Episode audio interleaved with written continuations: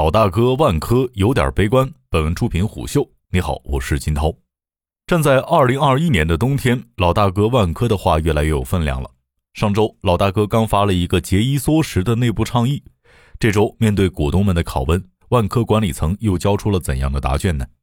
十一月二十六号，万科在深圳召开二零二一年第一次临时股东大会，似乎是为了体现节衣缩食，不只是一种口号。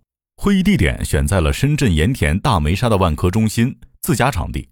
万科董事会主席郁亮携各个高层管理人员出席会议，接受投资者的拷问。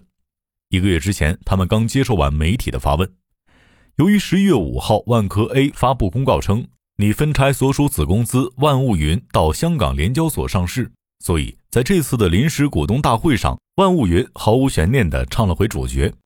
外界不解万科为何选择在这个节骨眼上选择把万物云分拆上市。因为随着房地产企业今年受到一系列监管政策影响和恒大等大型房企的债务危机拖累，房地产正在经历可能是历史上最冷的一次寒冬。去年的香饽饽物业管理板块也惨遭股价回调。外界猜测万物云此时上市是不是为了筹集资金过冬呢？郁亮在股东会上对此猜测给予了否定。尽管万科物业做到那么大规模了，占我们集团利润也才只有百分之二左右。今天我们为什么要上市？很多人说你们是不是没钱了，要拿点钱回来？首先，万物云在万科集团的资产和利润占比很小，发再多的股票对万科集团的影响也不大。另外，万物云作为上市公司，募集的资金是有自己的用途的，就是老子不能用儿子的钱，这是上市规则的要求。所以说，万物云上市与万科集团的资金是没有直接的相关性的。他表示。之所以选择此时把万物云分拆上市，是他觉得时机已经成熟了。当时他所提出的万科物业要等到被大家认可为城市服务商才上市的目标已经达到了。万物云选择在这个时候分拆上市，是考虑到今天它已经成为了一个城市服务商，而不是一个传统物业服务商。而且，传统住区物业服务里面，每年新增面积当中由万科开发的项目已不足一半，所以我觉得万物云已经成熟了。目前，物业市值第一股是碧桂园服务，可能也是在这轮估值回调当中表现最好的物业股之一。截止周五收盘，其股价为四十七点五五港元，较七月二号的最高价八十五点二港元下降了百分之四十四，对应市值为一千五百三十亿港元。或许市场对万物云的估值将把碧桂园作为一个重要的参照系。谈到改名万物云，万物云 CEO 朱宝全给出了官方解释。更名的第一个初心是“万科物业”四个字很难覆盖今天业务的全面性。为什么选择“万物云”这三个字呢？万科的万，物业的物，未来的云，希望用云代表未来。万物云是万科孵化出来的一个公司，物业是我们最早的初心业务，云是我们所期望的未来。当然，在这里面我们也定义了一个行业，我们把传统的物业管理或者资产服务定义为空间科技服务。朱宝全是一个个性十足的人物，锃亮的光头，八字胡，喜欢西装革履，手插裤兜踱来踱去。在二零二零年十月十四号，深圳经济特区建立四十周年庆祝大会的当天，他把自己的北京户口换成了深圳户口。在十月二十二号晚的私下交流当中，朱宝全告诉虎嗅，以万物云为代表的物业管理才是真正的居住生活服务提供商，中介不是。虽然他嘴上没有挑明，但大概剑指贝壳。他说：“我们要慢慢纠正这种定位。”朱宝全透露，万物云在招聘985、211、海归博士，已经构建了一个超过千人的科技团队。传统住区物业服务里面，每年新增面积当中，由万科开发的项目不足一半。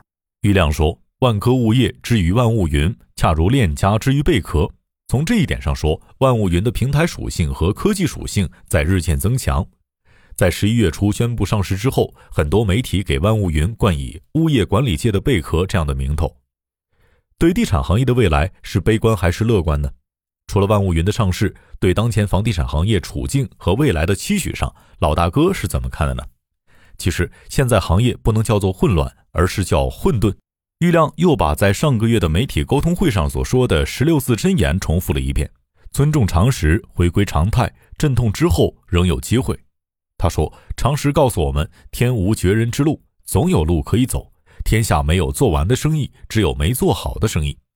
常识告诉我们，花无百日红。怎么办呢？你需要在这朵花还没谢的时候种下下一朵花。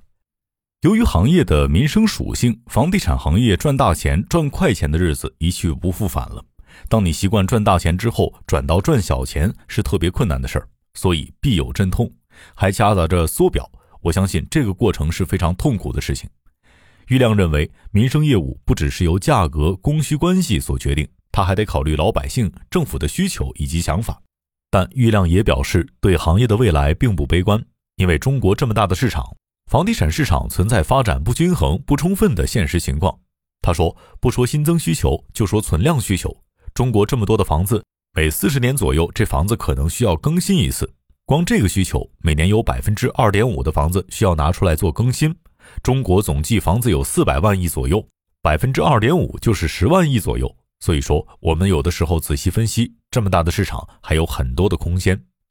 他不止一次呼吁，今天的地产企业要向制造业的精细化管理学习。郁亮此前曾表示。万科想要成为一个被需求的公司，我们需要努力把万科变成一个被社会需求、被客户需求、被城市需求的公司，我们就能活下去，就能活得好。不被需求就会被淘汰。我们所有的努力都围绕着“被需求”三个字而展开。尽管他表现出了对行业未来前景的乐观，但现实并不乐观。八月二十九号，万科发布了截至六月三十号的二零二一年中期业绩，财报显示。万科期内实现营业收入一千六百七十一亿元，同比增长百分之十四点二；归属上市公司股东净利润一百一十点五亿元，同比降低百分之十一点七。其中最引人注目的数据就是归母净利润出现了两位数下滑，这也是万科二零零八年以来首次在年报和中报当中出现归母净利润下降。根据十月二十八号万科发布的二零二一年三季度报显示。前三季度的净利润下滑了百分之十六，第三季度单季度下降了百分之二十三。销售业绩方面，一到九月合同销售额为四千七百九十一亿，同比下降了百分之二点八。一到十月的销售签约同比下降了百分之四点四，合同销售额是五千二百一十亿。面临这样的一个成绩单，确实是很内疚的。万科总裁祝九胜堪称内疚先生，在八月三十号的半年报业绩沟通会上，他就内疚过。这让我想起读书时候的感觉，就像期中考试考完成绩出来了，在复盘的时候，面对很多老师没考好，怎么跟老师来回答？这次他说，这个内疚背后反映的是我们的一个心理历程。万科的合伙人也是小股东，跟大家的感受一样，大家关心利润、业绩、签约销售额等等。应该说，我们作为股东和员工会更关心。他将这个心路历程分成了忐忑、焦虑、痛苦和煎熬四个阶段。从二零一八年秋季例会喊活下去开始，那时候反映的是我们的忐忑，未来的市场我们到底怎么看？我们能不能活下去？心里有一种忐忑。到了二零一九年秋季例会的时候，我们已经选择了赛道，我们已经构建的能力足不足以支撑我们找到新的利润来源，找到新的增长曲线？那个时候的心理感受是焦虑。到了去年的秋天，我们成为人行三线四档的试点企业。我们必须在规模和安全、能力和发展之间做出权衡，做选择。那时候的心理感受是痛苦。在今年三季度，整个市场出现了一些大家都看得到的变化，这对我们来说基本是一种煎熬。谈及今年的业绩下降，祝九胜将之归结为两个原因：第一，由于地售比的提升，对毛利率造成的压力是不断增强的。从二零一七年到二零二零年。我们的地售比从百分之二十六升到了百分之四十三，增长了十七个百分点。在主要城市的房价受限的状态，地价是不断上涨的，地售比在不断的提升。这当然是不太可控的原因带来的影响。特别是今年三季度，我们也观测到市场出现了一个急剧的变化，整个行业或者主要的玩家签约额都在大幅下降，市场的观望气息变得越来越浓。特别是二手房的价格出现了普遍的下降。一部分新房的售价还卖不到政府的限价。至于地售比朝什么样的方向变化，取决于未来土地市场的状况。我们一方面不断的观察，第二方面在地售比增加的情况下，我们怎么能够去做一些有益的探索？在后面我会展开来讲，保证我们的利润下滑不要那么快，这是第一个方面的原因。第二，基于我们的理解和安排，在安全和增长之间要得到一个平衡。我们的战略转型从二零一四年开始，把安全和发展作为一对矛盾拿出来平衡，始于二零一八年。我们主动控制了开发业务的增速和规模，铺开了另外一些经营服务的业务。我们的创造、结转和结算之间有一个时间差，当年控制下来的规模、速度会滞后反应，这是我们的主动选择，跟外界的环境、调控的政策和外部因素等等都不相关。这是我们自己的认知和我们的主动调整。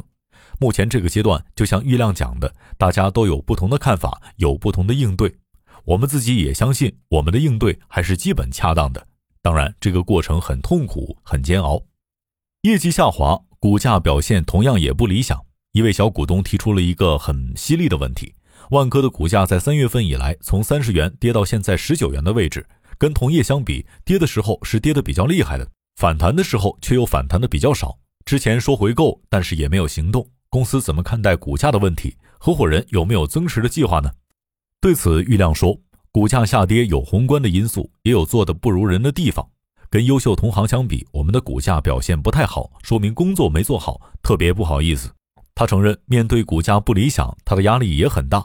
我们跟股东真的是在一条船上，我们也希望未来通过努力能够去改变这样的局面。